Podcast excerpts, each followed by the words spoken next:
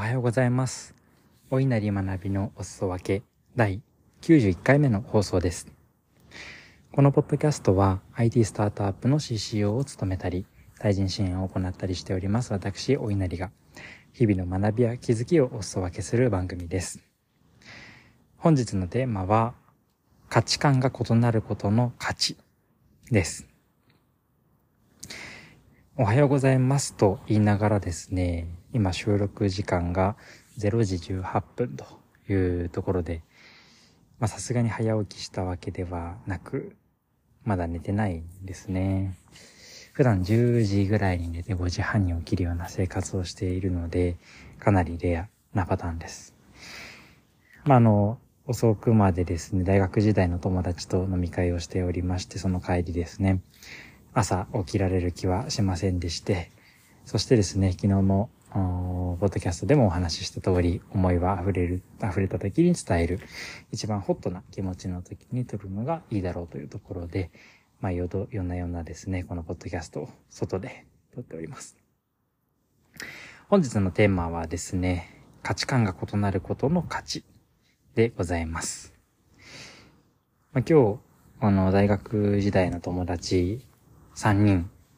ですね、合計で4人で飲み会をしてたんですけれども、まあ、全然立場が違ってですね、業界も業種も社会人歴も働き方も、まあ、いろんな境遇が全然違ってですね、まあ一応サークル時代の仲間であったんですけど、サークルに滞在していた期間も違ったりしてですね、まあよくこのメンバーで集まったなっていうぐらい、異業種交流というか本当に全然違う人たちが集まった飲み会でございました。まあその中でも、あの共通する話題とかもいくつかあって、すごく楽しかったりはしたんですけれども、まあ価値観も当然全然違うんですよね。で、価値観が違いすぎて、盛り、自分個人的にすごく熱い話だったり、盛り上がりたい話の時になかなか盛り上がれなかったりだとか、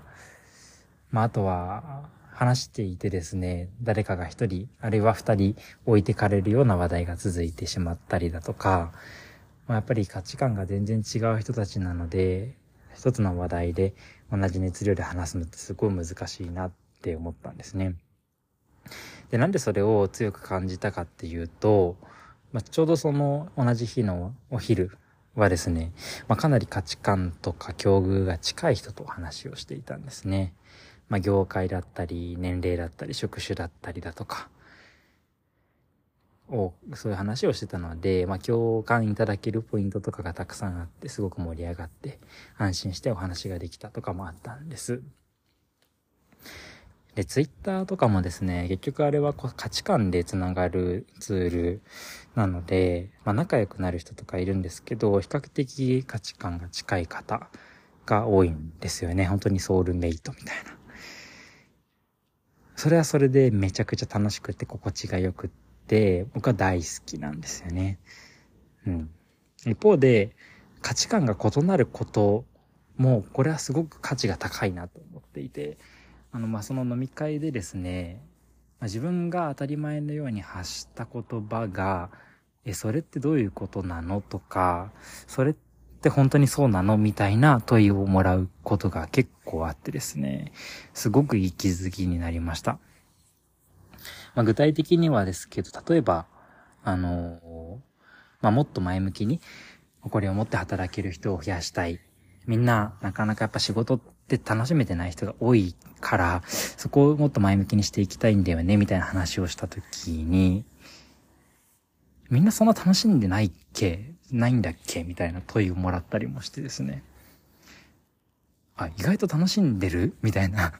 会話とかも生まれたりですね。まあ、結局その会話の中で、まあ、たたまたまその問いをくれた友人は楽しんでるだけで、まあ、確かによく考えてみれば、周りを見渡せば楽しんでない人多いよね、みたいな決着地にはなったんですけど、でもそこでなんか、あの問いをもらえる、まあ、一種の反論というか問いをもらえるってすごく価値だなと思っていて、それをもらうことによって、なぜそうなのかってことを考えてロジックを立てて話したりもしますし、自分が思ってる考えが一般の感覚とずれてるかもしれないってことに気づけたりもするんですよね。これすごく大事なことだと思っていて、まあ、例えば他の事例でいくと、まあ、01の事業の立ち上げとかめちゃくちゃ楽しいんだよね、みたいな話をした時に、まあそう言ってる人の話を聞くのは好きだけど、自分は01はやらないし、もっと別のフェーズが楽しいわ、みたいなことを言ってる友達もいてですね、あもうやっぱり考え方って全然違うんだなって思ったのがすごく、うん、学びであり、そしてじゃあなんで01そんな楽しいの？みたいな問いを立ててもらえると、まあ、なんで楽しいと思ってるのかっていうのを、まあ、言語化してなかったた部分も含めて丁寧に言語化したりだとか、まあ、自分の隠された思い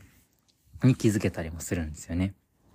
まあ、これって、あの、すぐ同意してもらえるような友達、知り合いと話していたら、気づけないところまで気づけたりするし、自分の感覚が当たり前じゃないことが分かって、まあ、特に今、お稲荷はですね、新しく自分で事業を考えたりもしているので、まあ、自分の感覚とか自分の原体験で突き進もうとするものの、一般の方の感覚を、うん、その他大勢の方々の感覚とずれていた場合は、まあ、そのサービスとかって必要なかったりするわけですね。まあ、なんで、まあ、どうしても、あの、心地よさとか居心地の良さとか考えると、同じ同族同類の方々と仲良くしたりコミュニケーションするっていうのは多いんですけど、まあ、あえて枠から外れたちょっと違う価値観の方に話してみて、フィードバックとか質問をもらったりだとかっていうのは、これはすごく大事なことだなってことを気づきました。なので、あの、まあ、飲み会終わった直後とかは、ぶっちゃけなんか、あの、楽しかったんですけど、なんか今、うん、大学の友達と飲み会するタイミングじゃなかったかもなとか、なんかもっと、うん、共通の話題がある人たちと話して、こう気持ちよく会話したかったなみたいな感覚もあったんですよね。あったんですけど、いやでもなんか、とはいえ学び深かったなとか、いい問いもらったなみたいな感覚が振り返った時にあったので、まあ、今回ですね、まあ、価値観が異なるって、なんかちょっと、でして、ネガティブなことというか、うん、ふうに思ったりもするんですけど、まあ、違うからこその価値に、まあ、気づいた。ので、まあ当然いろんな方まあじゃあいろんな人と話せばいいのかっていうとまたそうではなくてバランス時々で違ったりはするんですけど、そのなんか価値観が違うことっていうのは、まあネガティブに見えるんですけど、ポジティブなことであり、価値観が違うことっていうのは価値があるなって思ったので、いろんな付き合いを大切にしてですね、いろんな方とお話ししながら、自分の感覚を、まあより洗練させていってですね、そしてより熱い思いをより多くの方にまあ多くの方誰か必要かわかんないんですけど、届けるように話したいなって思いましたし、うん、なんかそんなことを思いました。まあ、ちょっと取り留めもないというか長くなってしまいましたが、まあ、本日はですね、価値観が異なることの価値をテーマに、まあ、あえて自分と異なる価値観のある方とお話しすることによって思いがシャープになったり、問いを立ててもらって、考えが深まったり、そんなこともあるので、まあ、気持ちいいコミュニケーションができる人たちと、だけ言葉からのコミュニケーション取るんじゃなくて、あえて枠から外れた人と話すっていうのもいいんじゃないでしょうか、というような話をさせていただきました。